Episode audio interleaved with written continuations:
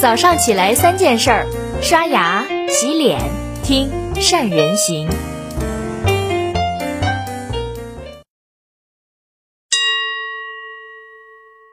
大家好，我是善人。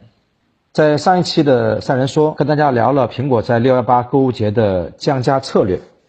那么六幺八作为京东的店庆日，又是怎么一步一步的发展成了除了双十一之外，中国影响力最大的购物节呢？今天我想跟大家聊一聊造节背后的营销逻辑。其实我们的企业在各种传统节日去进行促销的行为也并不少见，比如说中秋、国庆、春节等等。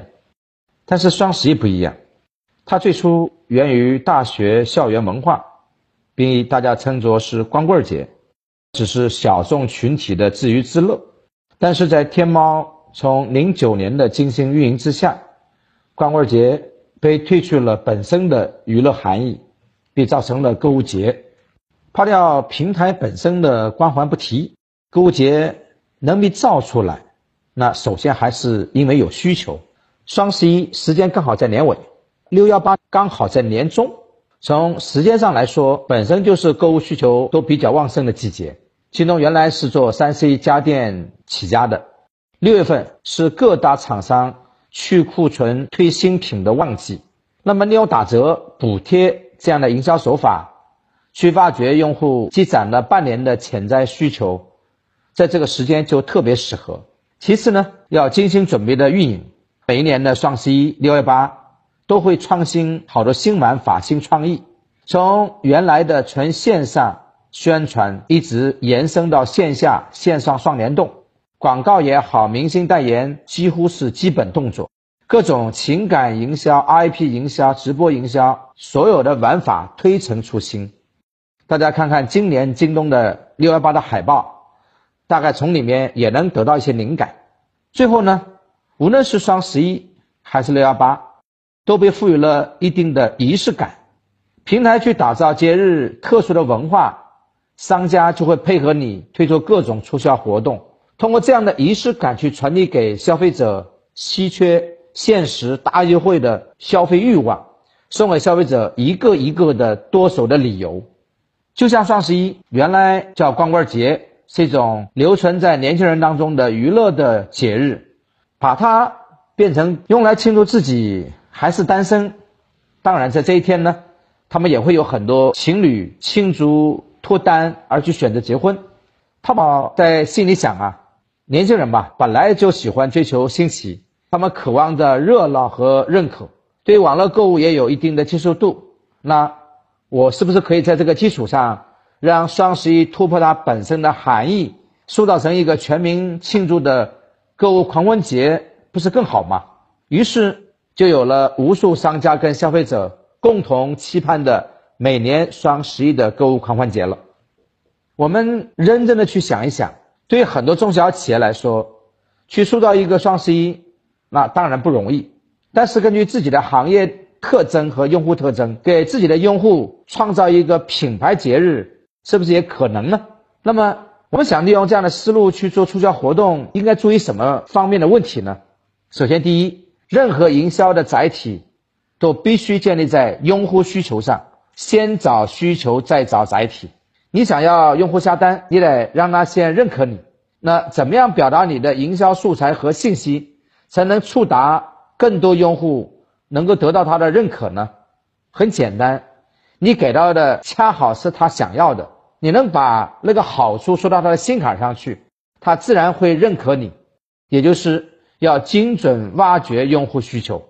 这里面我们需要注意的有一点是，产品的功能。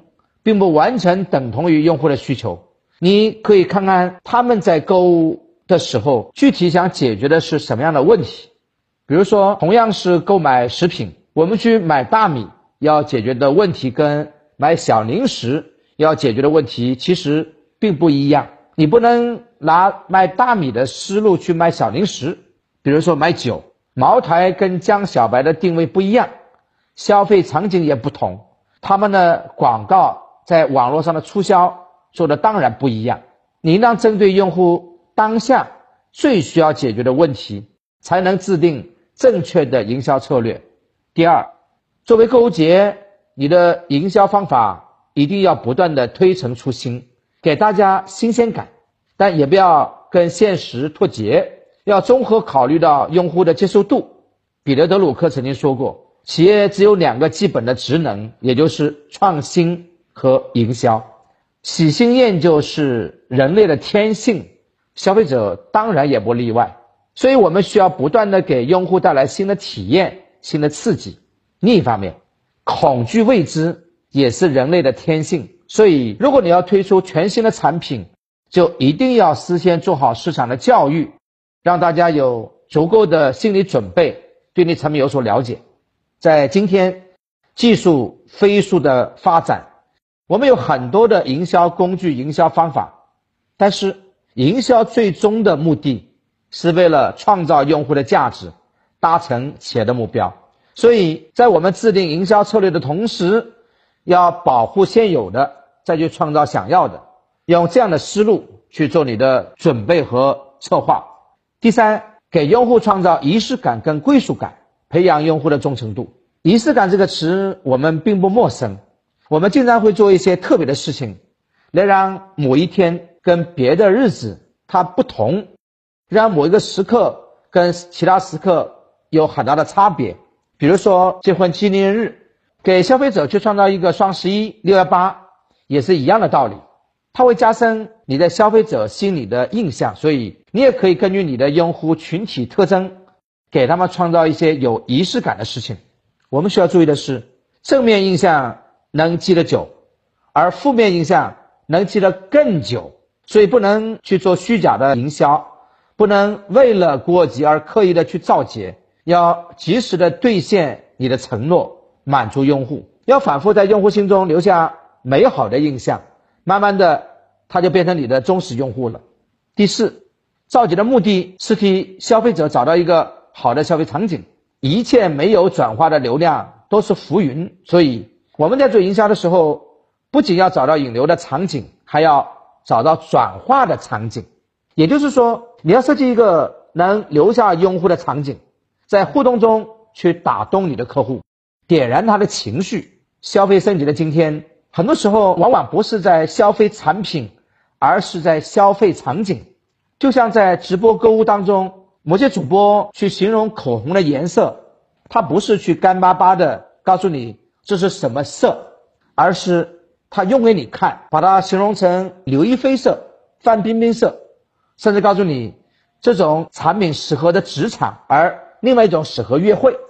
这是不是立刻就让你有了那种场景感呢？是不是更容易让你去动心呢？世界上本没有路，走的人多了就有了路。造节的目的，并不只是让消费者去消费，而是真正能站在消费者的身边，了解他的需求，给他创造便利。这样的造节才是真正有意义、有价值的事。好了，以上就是今天的三人行跟你分享的所有内容了。关于促销活动设计跟购物节，各位你们有哪些看法呢？欢迎大家在下面。给我们留言进行交流，转发给更多的朋友去看。最近微信推送机制更新了，如果大家想更快关注到我们，不妨给三人行设个星标，祝各位都能走进每一个消费者的内心，给他们创造价值，当然也给我们创造更多的财富。祝福大家！